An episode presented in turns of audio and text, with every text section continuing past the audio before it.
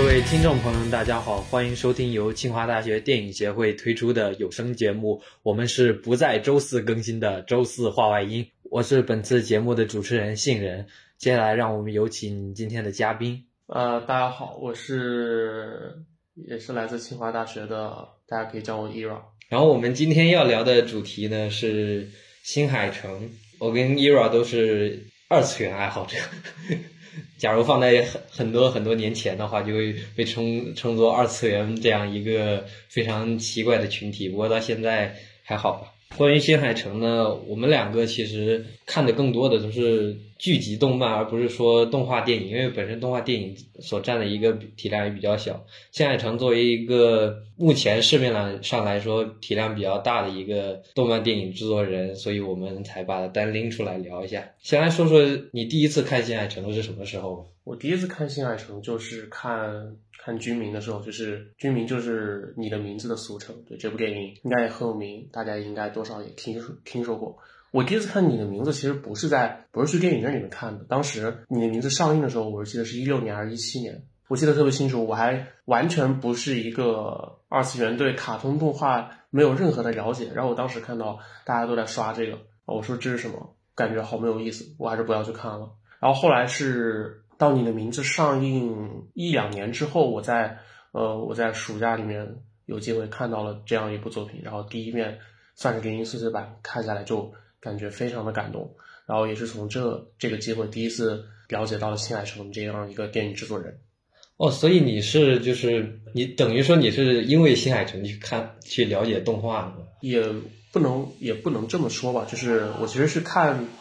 看你名字，是我在我有一点点刚开始接触到这个卡通动画这样一个领域之后，我才去哦啊，我才去。看的这个你的名字哦，算是补习了。对对对，嗯，我第一次的话，其实我比你要更早一点。我是在电视上看见了那个《炎夜之庭》这个这个动画，它只有四十多分钟，然后就是用来打发时间看了一眼，结果我就被带进去了。我 之后每一年我都会看一两遍《炎夜之庭》。所以我们现在一开始就从新海诚最有名的这部电影《你的名字》来说吧。你的名字大概讲了一个什么故事？呃，你名字大概就是讲述了这样一个故事，就是有一天生活在大城市里的男主和这个生活在算是乡村里面的女主，他们有一天发现自己身体互换了。他们开始当然是非常的不适应，然后互相会做出一些至少是在彼此的从性别看来吧非常奇怪的事情。然后慢慢的灵魂互换这样的次数多了起来以后，他们慢慢的习惯了这一件事，然后开始互相用这个像用手机记录记日记的方式来来习惯这样一种。呃，生活方式来互相跟对方交流，然后在这样一个期间，他们也慢慢的尝试互相了解对方的生活。那么，当慢慢的随着故事的发展，因为一些契机吧。他们有一天突然就就没有在身体互换了。男主偶然看到一些新闻，也是得知了他们大概有一个三年的时间差，就是他们不是在一个平行的时空里面进行身体互换的。然后男主也是决心去寻找女主。后来男主大概了解到了真相，就是女主在的那个地方三年前被陨石砸掉了，也发现自己开始慢慢的遗忘这一切。于是男主就踏上了一段旅途。在不被他人理解的情况下去，算是拯救女主的这样一个故事吧。简单说，就是因为居民的剧情还是非常的吸引人的，所以我在这儿也就不做过多的详细的展开了。有兴趣的，没有看过居民的可以去。补习一下这部作品，它的剧情确实非常吸引人的。嗯，因为我是看过你的名字的啊，我是一个人去电影院看的。当时就是满天都在吵说，假如你跟你喜欢的女生一起去了电影院看，然后你们两个出来就会在一起。当时我就觉得这种说法非常奇怪，然后我就想去看一看这个电影究竟好在哪里。然后看完一遍下来。我也并没有很想谈恋爱，但是确实很爽，因为我是一个就是在看电影的时候把剧情看作一个非常主要的一个点的人，然后它整体剧情顺下来就非常的流畅，而且剧情人物的逻辑还有各种各样的线索都给的非常的平直，就是它的剧情确实跟人物的情感是整个的关系是非常顺畅的。对对对，其实我当时是《居民》正在热映的时候，因为当时也是先在日本先上映，然后到了中国是经过了一段时间的这样一个引进的尝试之后才好。我记得好像是有一再的这个延迟上映，然后最后才在。院线正式的上映，我记得当时好像还有一个说法，说说什么你跟你的女朋友一起去电影院看你的名字，结果什么说不定到最后两个人都哭哭啼啼的去找自己前任了。我当时听到的是这样一种说法，不过我当时好像没有女朋友，所以我我没有去电影院看看这个看这个你的名字。其实聊到这个你的名字，我一直有一个想法，就是在我后来真正作为一个动画爱好者的身份，也是看到了更多的包括动画电影这样一个形式之后，我有一个很深的感受，就是其实我很后悔没有在当时没有去电影院看你的名字。也许我当时去看电影，呃，你的名字，我就会更早的入宅进入动画领域。倒也不是，我想的是，我其实我很后悔没有能第一次在电影院那样一个。一个更大的屏幕，一个周围更黑暗的世界，那样一个更能激发你感受对这个电影的感触的情感的地方，去享受这样一部我觉得水平非常高，我觉得非常完美的作品。呃，我其实很想让我现在失忆吧，然后再 然后你的名字再在电影院再上映一遍，我再去第一遍看一遍它，让我有尝试一遍第一次在电影院看到你的名字的这样的一种体验。嗯，那我比你幸运，我就是我第我是在电影院看。其实有一个点就是，你一定要去电影院看这个电影的很大的原因就是它的画面。对，新海诚其实从他之前的作品《秒五》的话，由于可能是很早的电影，然后画作画也都不算特别细节，但是《秒五》的画面也算挺好的。然后到了《炎野之庭》，就整个画面栩栩如生。我第一遍看的时候，感觉那就是实景。然后到了你的名字，再到《天地之子》，可以说是一步一步逐渐走向巅峰。在里面的画面，真的是有一种震撼人心的力量，是那种在现实生活中感受不到的东西。你的名字，其实我现在想起来，印象最深的一个片段吧。单纯从画面这一点来说，应该是应该是当时剧情中有一段流星划过的这样一个情节嘛。其实照理来说，是那个流星最后是。呃，彗星就分裂，砸在了女主宫人三叶的这样一个家乡。然后当时男主看到这一幕，其实是在真的发生身体交换之前三年前的这样一个男主，他当时还不知道嘛，完全不知道这件事。三年前嘛，他看到这一幕，我记得当时有一个很印象很深的一句台词，那个男主烈化龙对对自己说，呃，算是独白吧，大意是说不知道为什么，只觉得泪水流了下来。我当时就记得，然后那个镜头就是应该是从男主的背后向上。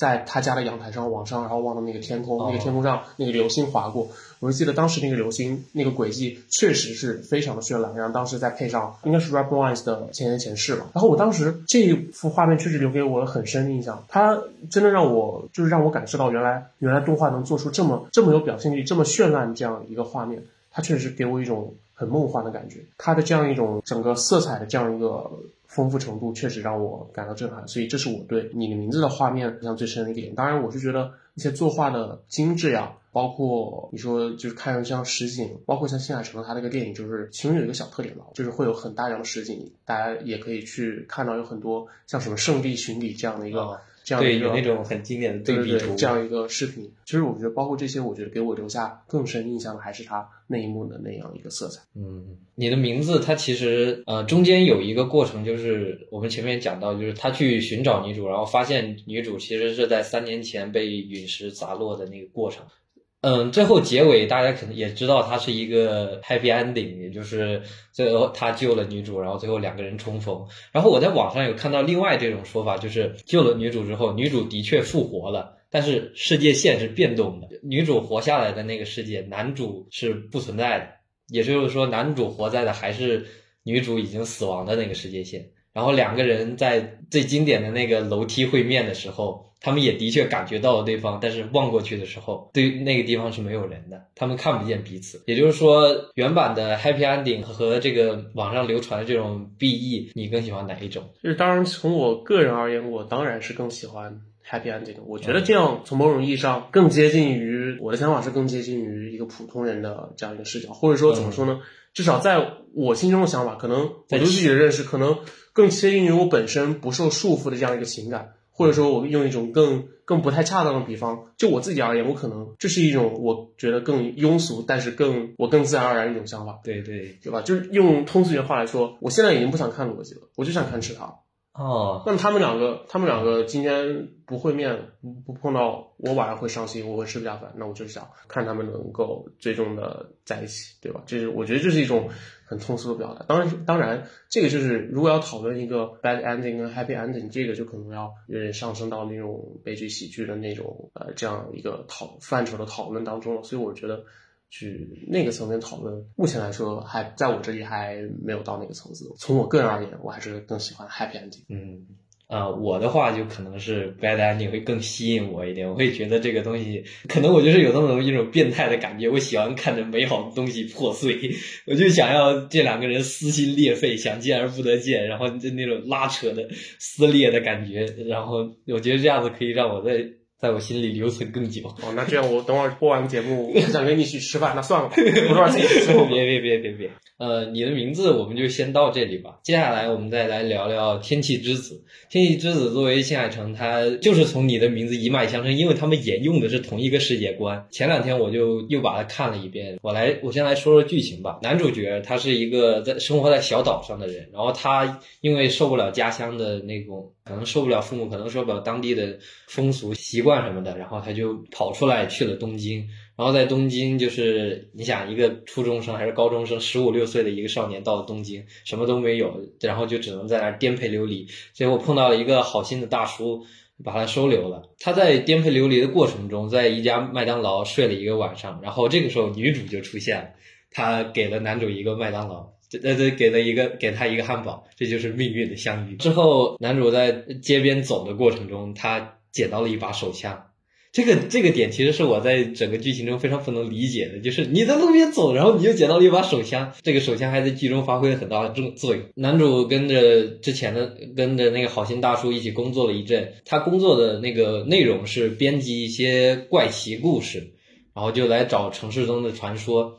之后他在找的过程中又碰见了女主，然后这个时候女主被一帮特殊工作者缠上了，这个特殊工作者要拉着他去干一些不好的事情，然后男主把他救了出来，然后女主就给男主看了自己的能力，也就是天气之子，就是百分百晴天的女孩，她只要许愿就可以让天空放晴。哦，还有一个背景是当时东京成天在下雨，之后男主就通过这个跟女主搭上了线，因为他们在找怪奇故事嘛，然后就根据情侣这个线索，然后开始就用情侣来接单，因为在一个连绵阴雨的城市里，大家都很想要晴天，然后他们就不停的去那呃接了各种各样的单，然后手上就有了一笔积蓄，在他们接了一个就是类似于烟火大会的那个话那个时候。女主站在一个天台上，对着天空许愿，然后咵一下子放晴了。因为当时是一个夕阳，然后那个阳阳光从乌云中散开，然后整个照亮了整个东京城。那个画面是我在第二遍看最。觉得最震撼的一个画面，然后之后剧情的推进，然后就说啊，女主实际上她是晴女，也就是跟天空有连接的人，然后她这种祈祷天空放晴的方式是有代价的。女主祈祷多次晴天之后，然后整个东京的降雨就开始越来越严重，然后到了后来，甚至东京都开始有点要被淹的意思。然后这个时候。上天就来了惩罚，把女主给收了上去。他把女主收到了天上，也就是女主相当于活祭品。东京的天空就放晴了。然后男主为了再次见到女主，然后他就不管这一切，然后就是穿过了当初赐给女主神力的那个鸟居，然后把女主救了回来。然后整个东京就真的被淹了。然后剧情大概就是这么个剧情。所以看下来这两部，你觉得《天气之子》和你的名字之间有什么相似之处？与其说相似之处，我觉得倒不是他们本身就是一脉相承的。当然说一个比较小的点，当然这个可能跟他们真正相不相似没有什么关系，就是就是在《天之子》里面，你的名字的男主女主，呃，也有在，就是也有出现。嗯，对，就是龙跟三叶他们都在《天之子》中有出现。好，抛开这一点来说，我觉得单从画面上来讲，我觉得两者的画风确实是非常相似的。当然，我也不是美术专业的，所以我我说画风也可能只是从我单纯的。视角上面，从我看到他们的感受来说，我觉得确实非常相似的作品。当然，他们相同的，就之后也会聊到，就是他们相同的这样类似的这样一个配乐，他们相啊相同的这个主题曲的乐队也给他们非常非常浓重的这个相似感。我觉得最为相似的还是因为他们的今天我们聊的主角，就是还是因为他们都是由这个新海诚本人一手来写就的。嗯。你可以发现，在两部作品，他们非常相似的有新海诚本人这样一个奇幻、大胆想象的一个元素，嗯，呃，有这样少年义无反顾的去对抗世界、对抗自然规律、去抛开他人质疑这样一个剧情的脉络在里面。我觉得他们相似的本身来源于，最多来源于还是新海诚他个人的创作风格。我觉得这两部确实都是饱含有新海诚个人创作风格的两部作品。嗯，我自己看这两部电影的感受就是他。很喜欢强调你的爱情、感情和整个世界之间的关系。就是第一步，你的名字是我愿意为了你去拯救整这个世界；第二步是为了你，我愿意放弃这个世界。这也算是很有新海诚的风格吧。但是我在有的时候就会觉得，你们为什么那么矫情呢？为什么一段感情就一定要和整个世界来做对比呢？我的想法是这样的，其实看完你的名字，因为那个时候还比较小，看完《天气之子》。天气之子其实是因为它是我高三时候放的嘛，然后我是高三时候去看的，啊，那是暴露我年纪了。我高三时候去看的，然后我自认为当时稍微还有一点点思考能力。看完《天气之子》，我第一反应是什么？当然就是可能特别喜欢新海诚，特别喜欢这部作品人可能会对我这个说法不太感冒，但是我还是想聊我内心最根本想法。我的看法是，看《天气之子》感觉我能给他一个及格分，但是我给不了他像君明那么高的分。嗯，这是我当时的想法。其实给我第一感觉，我在电影院里面看到剧，看到这样一个剧情，呃，刚才新人也说了这样一个剧情，其实大家会觉得啊，这剧情稍微有点不合情理。其实我当时看到剧情，就是包括像枪的出现，包括像这个他真的在女主已经被上天收作以后，他还要义无反顾的去冲破像警察的阻拦，然后去救女主。其实我当时最怎么说呢？最明显的想法是，你要怎么去救她呢？难道你真的冲过那个鸟居就一定就先且不论他为了要救女主这样一个想法去跨过那么多困难这样一个行为本身，就是你去救女主这样一个方式，难道真的是你只要冲过那样一个鸟居就一定能实现吗？所以我是觉得，且不论军民，我觉得在《天气之子》这个方面，它的剧情上面呢，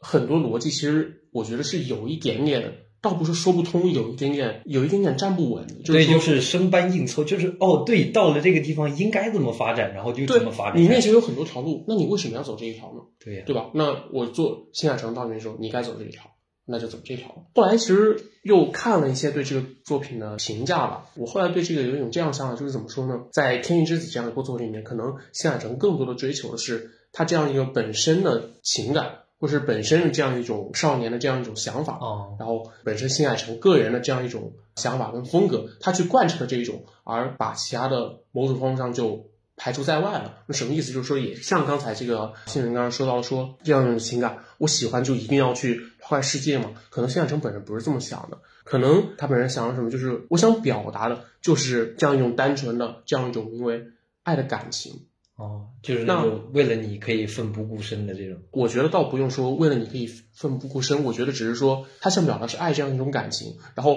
为了爱可以奋不顾身，这样只是他一种表达外核，他追求的可能只是他这样一个情感本身。那包括像刚才这种，呃，刚才他剧情的说到一点，他可能有一些奇幻的剧情，那我觉得他可能也是想追求，就是说他不想放弃女主，放弃他这样算算是他生活中给他希望的人。这样一个想法，他想去贯彻这个想法，而忽略了其他去执行这样一个方法的这样一个逻辑在里面。也包括我觉得体验到剧情中，就是他为了追求剧情最后那个目标，剧情这个东西他放弃了一些合理性。我想说的就是，谢海生本人想表达可能就是对这样一种单纯的情感追求的一种贯彻。因为我看之前就说过，有人说过他的结局确实稍微有有一点争议吧，当时还是引发了一些争议的吧。包括看到很多人在评论里说他的结局确实啊，很多人觉得不能接受。我后来想说，你要真的去硬究他的剧情这样一个逻辑啊，整个剧情的合理性，那我觉得有太多不合理的地方了。说实话，我觉得《天气之子》它整个剧情，我你要说它的不合理性，你倒不如你倒不是要说它的合理性在哪。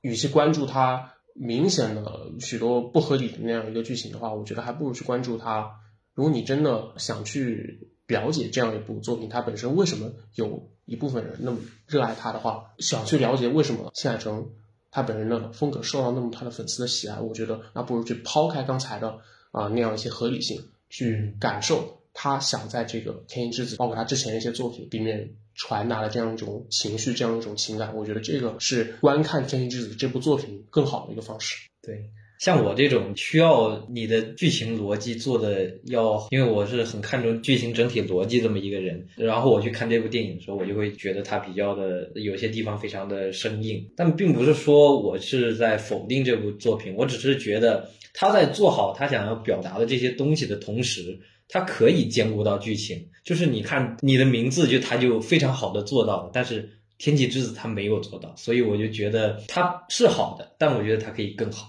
其实我之前看到新海诚本人在采访里说，他在《天气之子》放映前还是放映后，他说他觉得你的名字这个作品本身已经，他那个高度是在他心中已经非常高了，他觉得很有可能后面之后的作品是达不到这个居民那样一个高度。但他说，他认为能曾经完成过你的名字这样一部。这样一个水准，这样一个级别的作品，他觉得这个本身也就是一个没有遗憾的事情了。那我翻译一下本身，本身就是什么？天气之子可能达不到那个水平，但是我就是想在天气之子中去追求其他的可能不那么合理，但是我想追求的东西。我想在天气之子中贯彻我一直最终化的这样一个方式，这样一个思维，这样一个信念。嗯，就是这是他自己的一个评价。其实你的名字，它的剧情本身也有一定争议，当然肯定不如《天衣之子》来的那么大。嗯，但是相对来说，你的名字它本身它的设定的基调本身是更加的架空，更加的奇幻原因会因为你会觉得它的故事整体本身就是一个身体交换，然后还有一个三年的这样一个跨度，它这个设定本身就已经够不合理了，所以可能有些选择你更没有办法去对它做一个合理性的评价。但是《天气之子》不一样，《天气之子》它整个设定除开这样一个女主的这样一个能力以外，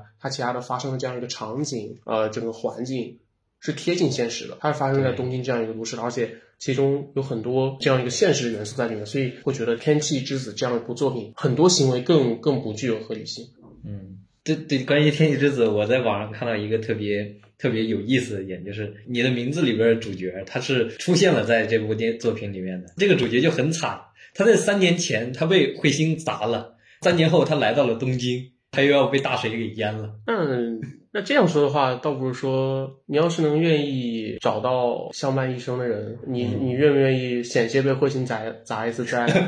再被水淹？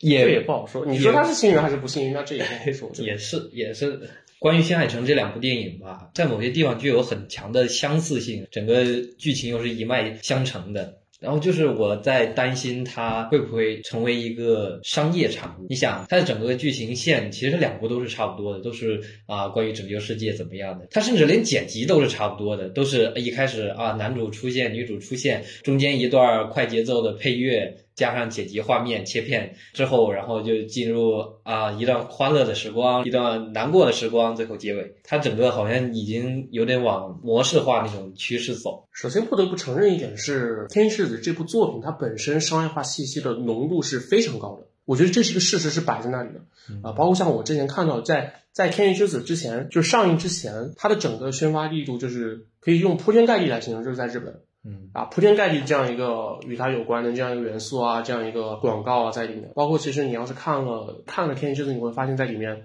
因为它发生在东京嘛，哦，它的它大量的实景，而且它里面包含了大量的现实中真实存在的品牌。虽然我当时感受没有那么明显，我当时感受最明显的是之前另一部作品叫叫《变形金刚四》，《变形金刚四》哦，《变形金刚四》那个我记得最深的就是裂开了，他从那个应该算半个反，也不算完全反派，就是那个老板那个光头。哦，他从冰箱里拿出一瓶舒化奶，对，开始喝了起来。我的天哪！当时，当时影院里就爆发出了雷鸣般的笑声。硬直，真的就硬直，我吐了。啊，说回来，不可否认的是，《天气之子》这部作品就是它本身商业化气息是浓的，嗯，我觉得是非常高的。对吧？相比于你的名字来说，而且我也看之前看到说，《天气之子》它这样一个，包括它的剪辑这个团队整个水平来说，相比你的名字来说是有一定下降的。怎么下降我不是记得很清楚，但我记得应该是有这个结论。在这点基础上，放送之前可能也许有一种注定的感觉，就是可能《天气之子》达不到你的名字那样一个高度。往大了看，我觉得这是一个不可避免的事情。作为观众的我们，我们是更关注这个电影本身艺术表现力的。但是作为真正制作电影的这样一个背后一个公司，他们评价这个电影是否是否成功，可能看它的商业性卖的好不好，它的依据就只有这一个票房，嗯，对吧？这是它的唯一依据，嗯。那你说有可能一部电影它的口碑不好，但是票房票房非常高，你说它是不是成功的？那在电影制作公司它的视角里，那么他当然会觉得是成功的，嗯，因为这个票房才是它怎么说呢？这种收入才是它评价这个电影好坏的一个。一个标准，我是觉得《天气之子》这样一个片子，我觉得商业化其实是重的。你说有没有流水线一点的？我觉得或多或少是有这样一个感觉在里面的。确实，它跟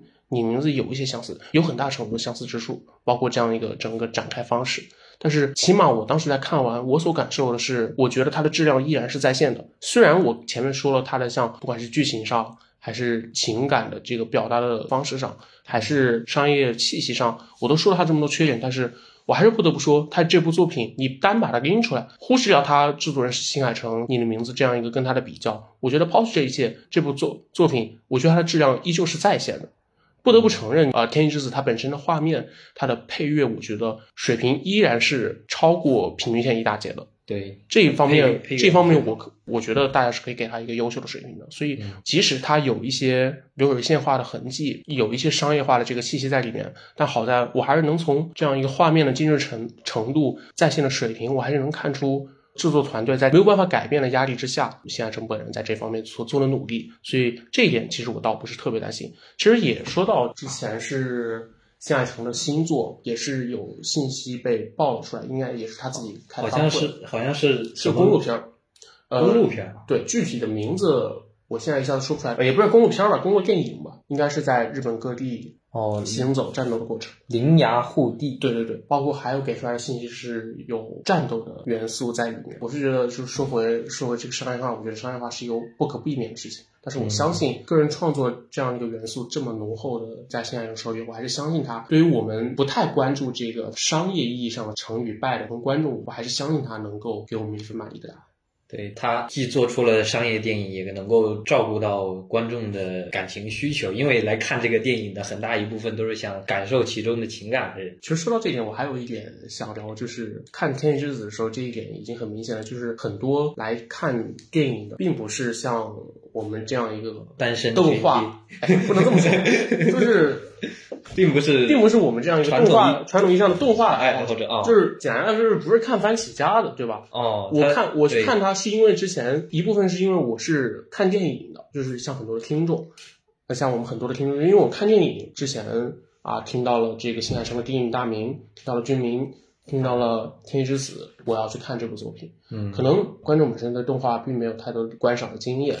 对算是非二次元人群。相对于我们，可能他们来说会对这个电影有一个更客观的评价。就我个人而言，我感觉我对它的评价还是基于一个，它是一个动画，再是一个电影。我对它的评价的标准还是在一个动画的基础上，它带给带给更多主流观众，主流观众、非动画观影群体，我觉得带给他们会有不一样的感受。嗯，对，新海诚它作为一个 IP，其实它是一个就是是一个成功的 IP，就是你把新海诚这个名字贴上来，然后大家就已经会去看了。天气之子就先这样子，先聊到这。我还还想再聊一个影片是新海诚比较早期的作品了，就是非常经典的《秒速五厘米》。不管你有没有看过这个作品，我相信你应该或多或少在很多的电影剪辑里面、动画剪辑里面看到过这么一个场景，就是男女主角穿过一个电车轨道，然后旁边樱花洒落，然后两个人互相回头，电车穿过，这就是这么一个经典的场景。这个场景就取自于《秒速五厘米》，然后《秒速五厘米》其实讲述的故事也是非常真实、非常平淡的故事，它甚至可以说是现代。很多爱情的一个缩影，就是很多爱情都是一个这么一个情况过来的。《秒速五厘米》它在一个电影之前，它其实是一部动画，它是一个三集的动画，只不过是它把它拼起来，成为了一一整部一个六十分钟的电影。第一集讲的是男女主角他们是青梅竹马，小时候认识的，因为男主性格好像是身体原因，性格比较孤僻，然后女主也是不喜与人打交道，然后两个人就在图书馆相识了，一起长大，长到了十三四岁，女主搬家走了，男主留在东京。又过了几年，男主要去了鹿儿岛，然后两个人就是距离更加遥远。本来两个人就是异地恋，然后现在距离更加遥远。在男主去鹿儿岛之前，他就要约好跟女主去见一面，然后去的这个过程中。他们约好七点见面，然后他那天坐的那个新干线吧，应该是那个时候有没有新干线不知道，他就坐那个火车去女主的路途中遇见了大雪。你作为一个十三四岁的少年，你要穿过好几个城市去另一个地方见你心爱的人，但是在这个过程中，你被一场大雪封在了原地。那个时候的绝望，我想大家应该可以体会。男主在这个路途中，他弄丢了他想要给女主写的信。等到他目的地到见到女主的时候，已经是晚上十一点。从女主就从七点一直等到了十一点，然后两个人在在雪中有了自己的第一次吻。然后第二天两个人分别之后，也许就是因为那封没寄出的信，两个人本来约好要还要保持联系，但是男主没有给出那封信，导致。男主没有没有勇气还是怎么着，他就不想没有再跟女主联系了，然后就进入到第二部。第二部他去了鹿儿，是他去了鹿儿岛之后的剧情，就是他在那儿遇见了另一个女孩，然后那个女孩对他是单恋，女孩就经常看见他在写一些短信，不知道是发给谁，但实际上男主只是在写一些短信，然后并没有发给谁，他一直在写没有人接收的短信。也就是说，这就表明了男主其实一直没有联系女主，这就是第二部的剧情。然后女二女二的单恋在最后，他意识到了男主跟自己是没有任何可能的，然后就结束了。第三集，也就是女主她没有等男主，然后就嫁人了。在她订婚了之后，跟男主在那个电车下相遇了。然后一回头，当电车穿过之后，男主回头看见那个地方的那个女生，她不见了。然后他笑了一笑，是啊。我想，这个他整个故事其实就是讲的非常的细腻，很多情感都是很难用言语来表达的。你自己去看过一遍，会有更强的亲身体会。也这也是我说的，为什么它是很多人真实的写照。你想，异地恋，然后两个人渐行渐远，然后离开了，这也是我喜欢的 B E 之一，因为它有让我想到我自己的感情经历吧，也不算讲一讲。我那个时候是艺校恋，嗯，就两个人不在一个学校，然后想要见一面都很困难。虽然没有疫情吧，但是我因为我是封校，只有两周才能回一次次家，怎么样？这种看不见对方就非常的，其实非常的撕心裂肺。虽然我们之间没有那么强大的阻隔吧。这里是后期的新人，虽然刚刚聊了一些我自己的往事吧，但是我们还是把话题扯回到秒速五厘米上，因为我们的嘉宾 Era 他没有。看过秒速五厘米，所以很多对话无法展开，我就在这里聊一下我自己的一些想法。秒速五厘米它的悲剧在于男主他没有主动去联系女主，其实这就相当于在一段恋爱关系中，不光是恋爱关系，在任何的人与人之间的关系中，你都要去主动的联系，你都要主动的告诉对方你的想法，而不是说你因为某一个原因。少表达了一次，少寄出了那一封信，然后你就此就跟这个人断联了，这样子你会错过很多美好的东西。我虽然我不明白为什么他那封信没有给的话，他就再也不跟女主联系了，可能就是缺了那么一步吧，他就只是少向女主迈出了那么一步而已，最后就导致了整个结局的 BE。假如男主他没有丢到那封信，或者他丢了那封信之后。他接着有跟女主在保持联系，我想他们的结局不会是像现在这样子鸟无音讯的就忘记了对方，而是说还是会在对方的生命中留下一段更久远、更深刻的岁月吧。还有就是关于我前面的表述，说女主没有等男主，我希望大家在听的时候不要说我有任何说去责怪女主的意味，而是说这个错完全就在于男主自己。女主她实际上是电影当中有一个细节，就是他们在站台分别的时候，女主她的包里面是揣着一封信的，但是她也没有给出去。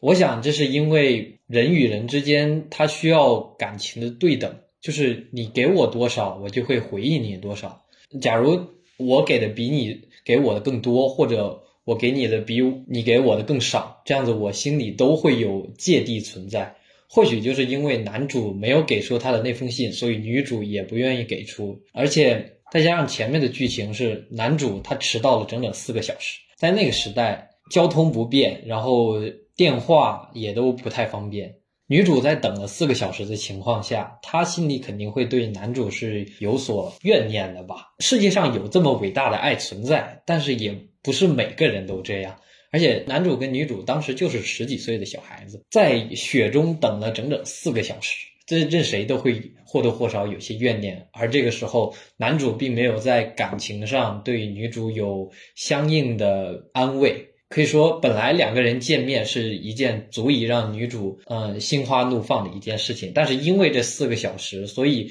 男主可能需要用更多的情感来。填补女主的内心的空缺，但是在电影中男主好像没有做到这一点，所以女主才没有迈出属于她的一步，因为他没有看见男主向自己迈出的那一步。还是那句话，人与人之间的交往还是要主动一点，不然你可能就会错过掉自己的事情。嗯，再有一个关于秒速五厘米哦，不光是秒速五厘米，还有新海诚的很多其他的作品，比如说《炎野之庭》，再加上前面说的《你的名字》和《天气之子》，其实它有很强的文学性。它在里电影当中有很多独白，有很多台词，其实都是非常让人感动的。像秒速五厘米，它在一开始，它对整个事情。男女主角之间感情的描述，并不是那样平铺直叙的叙事，而是说女主在念自己给男主的一封封信件当中，穿插着她跟男主之间的回忆。就这种文字和画面搭配在一起，表达出的那种细腻情感，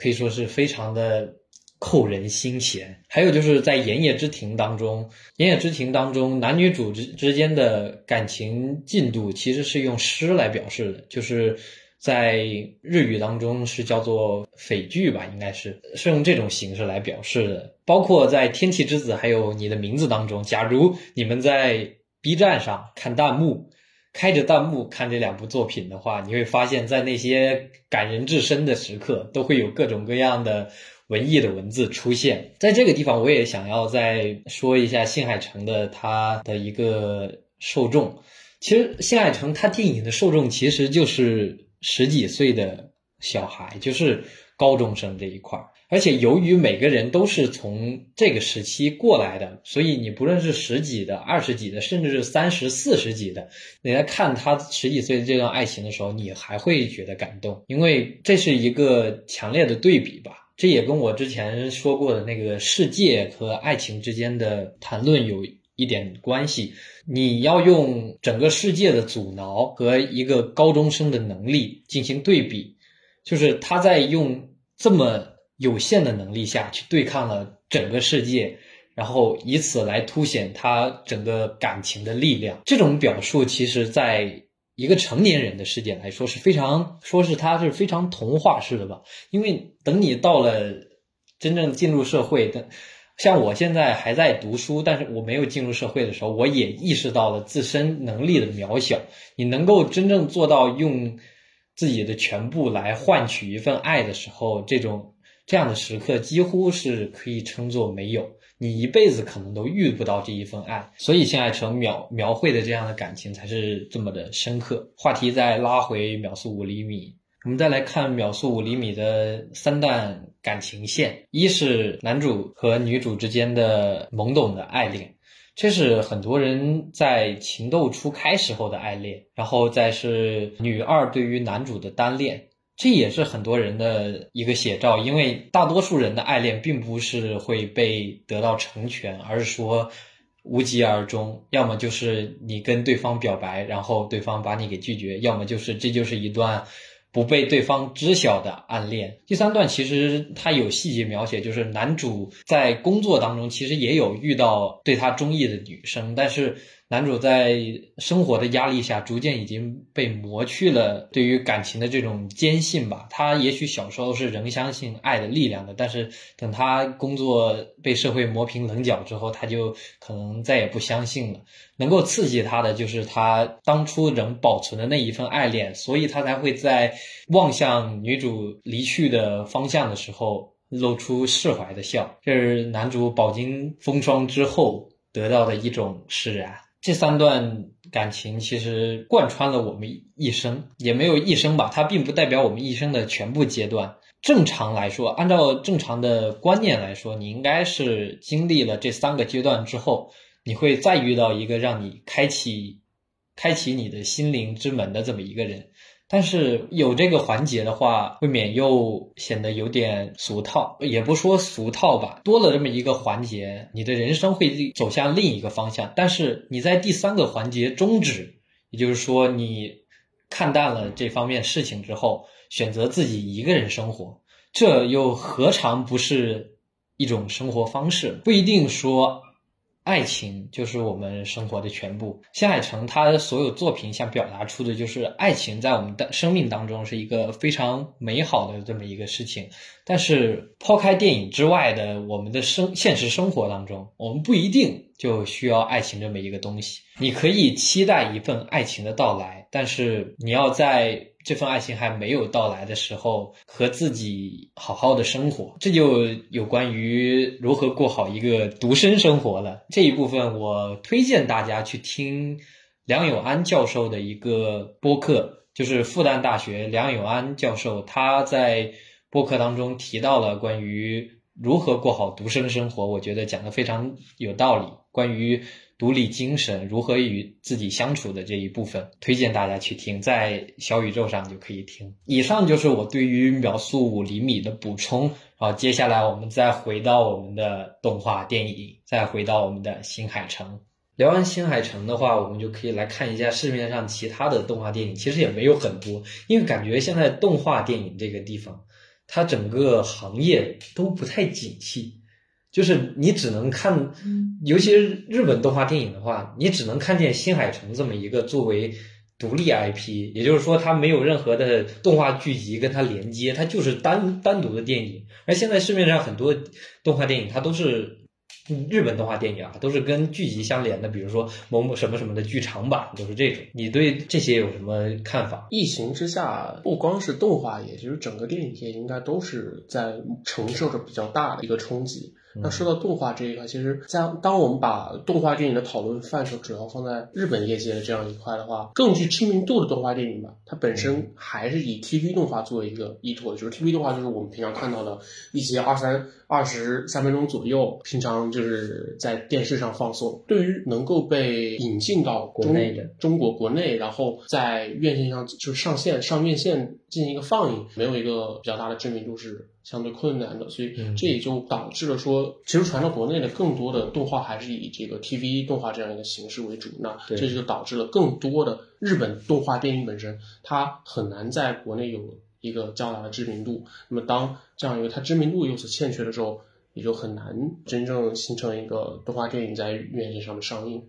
那这个里面当然，新海诚是作为例外啊，就是因为它它这个说不说它商业价值已经大到能够没有疑问的被引进。对，很多动画，大部分动画电影都真正能上映的都很少。对，大部分还是以在 B 站上观看为主。对我之前我还看过的单独的动画电影，好像就是《海兽之子》，你有看过吗？哦，我没有看过，但是我听说过，听你说过。哦。就是《海兽之子》，它这个动画就是它表达的东西特别的虚无缥缈，它很意识流，它就很具有日本文学的那种范畴，就是它用各种各样你看不懂的东西，然后然后来表达一个很意识的东西。我对他的了解可能更多的是出于他的他的歌曲。哦，对，就是八爷唱的那个主题曲是吧？然后日本的话，再看看国内，国内我不知道是为什么，他对于爱情的动画电影几乎。没有，我看了这么些年，他能够对标就是新海诚的这种级别的爱情电影，就只有《大鱼海棠》。其实《大鱼海棠》跟他讲的东西也差不多，就是一个女主为了这个大鱼，然后跟整个他所在的那个世界对抗，然后最后把大鱼送回人间这种。虽然如此，《大鱼海棠》他好像是做了十二年，他做了十二年，但是这个电影的，你说你作为一个爱情电影，嗯，的爱情动画电影，我们前面说了，我们就看感情，对吧？我们就主要是看感情，我们呃对于剧情没那么大的要求。但是，它一个十二年的电影，它的剧情是稀烂，你知道吗？我可以用稀烂来形容整个作品的那个结构就非常的稀碎。就是他想表达的东西有很多，他想介绍一个很庞大的世界观，但最后他没有讲好小感情，也没有讲好大世界，就是这么一个。高不成低不就的东西，这就让我很失望。因为《大鱼海棠》它本身的它那个画面做的是非常好。再有就是，除了《大鱼海棠》之外的动画电影，你也看得到，市面上的都是什么哪吒、大圣，就是姜子牙。对，姜子牙全都是。我不是说它不好啊，它是我们的传统，是我们的文化当中的一部分。但是为什么一定要用这些来做一个文化形象？就是为什么不能用？普通人的形象来做一期比较符合我们的感情需要的这么一部电影呢？可能我目前的认知中，至少在国内的动画电影这样一个制作的层面，可能目前还没有没有一个习惯吧，就是会没有没有这样一个惯例去完成一部像我们传统的所认知到的日本的动画电影，更多的还是依托于一些已有的一些文化的这样一个背景去进行制作。我觉得这个这一条跟国内本身动画的这样一个现阶段的水平，我觉得这个可能牵扯到是更更商业层面的事情，就是相比我觉得整个动画制作水平。不管是在平均实力上，还是在最高成绩上，我觉得都还没有达到一个，就是没有达到一个地步吧，去支撑着国内去完成像有那样一个氛围，有那样一个制作一个相对独立的动画电影的，讲一个更独立的故事这件事情去做一个更普遍的形式，我觉得还没有达到这样一个基础。当然，我觉得这个跟发展时间有关系。嗯，对吧？我我我是觉得很多情况下，我觉得我们在这些行业的发展还是在借鉴这个隔壁的岛国这样一个过程当中。嗯，所以我觉得这一点也是也是可以理解。说实话，大家可能确实没有这个习惯。嗯，我还想到一个点，就是因为其实就是现在很多人根深蒂固的观点还是动画就是给小孩子看的，也就是这么一部分，然后再加上。我们比较保守的这么一个文化氛围吧，然后就是很很不喜欢让小孩子接受到这些情情爱爱的熏陶，然然后就导致啊，你讲那么一个动画电，呃，你讲爱情的话，就很容易会被抵制，而且就是你假如真的做出一个讲动画的电影，呃，不对，讲爱情的动画电影，他可能买票的人没有那么多，相对的。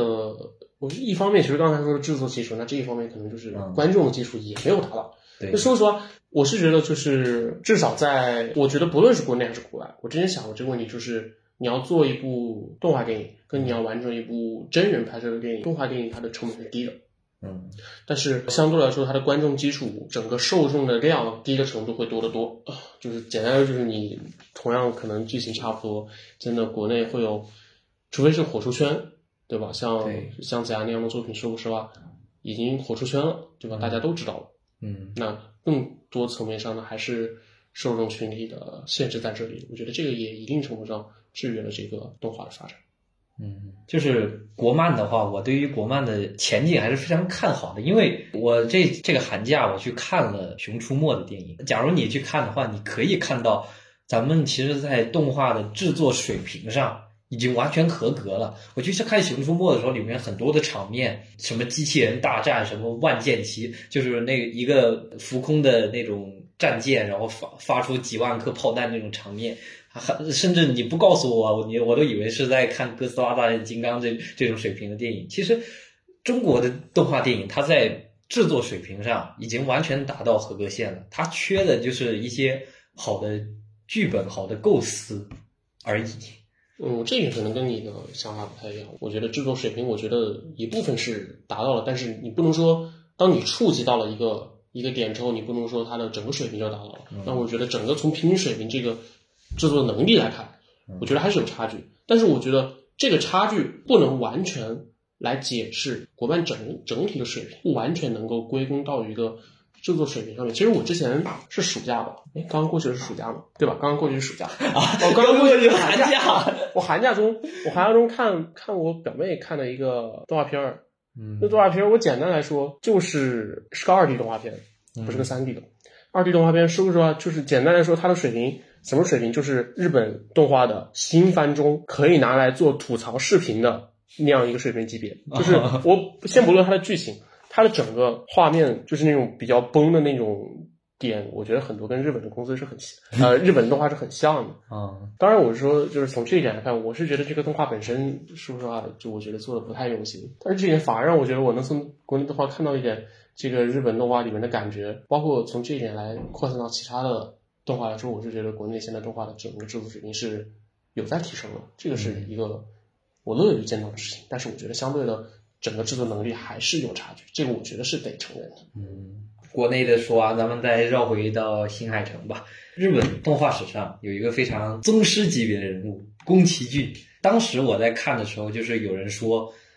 新海诚他会成为下一个宫崎骏。对于这种说法，你有什么想法？我接触宫崎骏更多的开始什么时候是是小学那种音乐课那种上面看。对他对于他是一个我们的童年记忆，而且他的年代也比较久远，所以说他是一个宗师祖师级别的一个人。哦，我是觉得相对你不得不承认，至少在代表动画电影制作业业界的这样一个成功上面，我觉得新海诚已经达到了，不能说达到了宫崎骏那样的水平，但是他已经做到了，就是他本身至少在知名度上能够代表动画电影的制作业界这样一个水平，我觉得是达到了。嗯但是我觉得在目前这个情况下，我觉得你说新海诚能不能达到下一个宫崎骏那样的水平，我个人的这一点是不得不说，我是相对来说唱衰的。嗯，我也我也觉得，因为呃，你可以看到，其实宫崎骏他的题材范围，他其实更多像是一个童话作家，他的故事其实非常的童话，他讲的很多东西都不局限于那个爱情的一个小点，他会讲很多很多的方面。而且我本身其实并不怀疑新海诚的制作能力，但是我觉得，在目前不管是这个背后的公司这样一个资本这样一个对它的一个限制，还是说现在整个动画制作的业绩这样一个发展，也不是发展吧，这这些整整个一个趋势来，我觉得会对他的电影制作有一定的限制。当然，我也期待着他在下一部作品能够带给我更多的惊喜，因为可能这种感受是来源于我对。天气之子，我在看的时候对他有的那么一点点小小的失望，当然也有也有可能是这个失望本身来源于他之前的作品太过优秀。我本身就我目前的感受来说，我觉得刚才那种说法是有困难的，但是我还是希望能他能够带给我们观众更多的惊喜。嗯，相信相信成哥，毕竟他是做出你的名字的人呀。今天我们从你的名字聊到天气之子，然后又从新海诚聊到整个日本动漫业界，然后又聊到咱们国内，又聊到他跟宫崎骏之间的关系。反正不可否认的是，新海诚他作为现在日本动画界，他已经是一个标杆式的人物了。据说啊，新海诚的那部新新作会在今年或者明年应该就要上映，应该没有吧？我看吗？我看的好像是二零零二年，那就。它它上映了，估计还是嗯还是得去看的，对吧？嗯，铃芽后地好像是关关于掌门的故事。希望他的这部电影上映，能够在咱们这儿又掀起一波新海诚热吧。毕竟我们都是相信着新海诚可以做出下一个你的名字的人。最后来评价一下，你认为新海诚的电影是怎么样的？如果用这样一点来结束今天播客的话，我可能我最想，我觉得我可能最想说的一点是，新海诚在他谈到他的新作的时候，他说他的新作将会是一部让人想看电影的作品，因为在现在这样一个环境中，网络这样一个点播的方式已经至少在国内对院线去看这个电影造成了一定冲击。但是新海诚，新海诚本人他相信说，一定是有有理由去真正的到院线里面去看电影，通过更大的屏幕、更有环绕式的音响。周围更黑暗的环境，一定是有些情感，只有通过这些方式才能被人感受到，才能传达给观众的。从这一点来说，我给新海诚的电影评价是，他会让我愿意去电影院坐在电影院一个半小时去感受新海诚本人的这样一个想法。他的电影给我的最大感受就是给人享受的时间。嗯，好，那么我们的今天的播客就到这里就结束了，希望你能听得开心。我们的播客节目现在登录的平台有。喜马拉雅小宇宙和苹果的 podcast 你的每一个点赞每一个评论对我们来说都是莫大的支持。有任何意见都可以在评论区提出有任何想法也都可以和我们交流讨论。希望你能在听播客的时候有一段愉快的时光我们下期再见。拜拜。拜拜。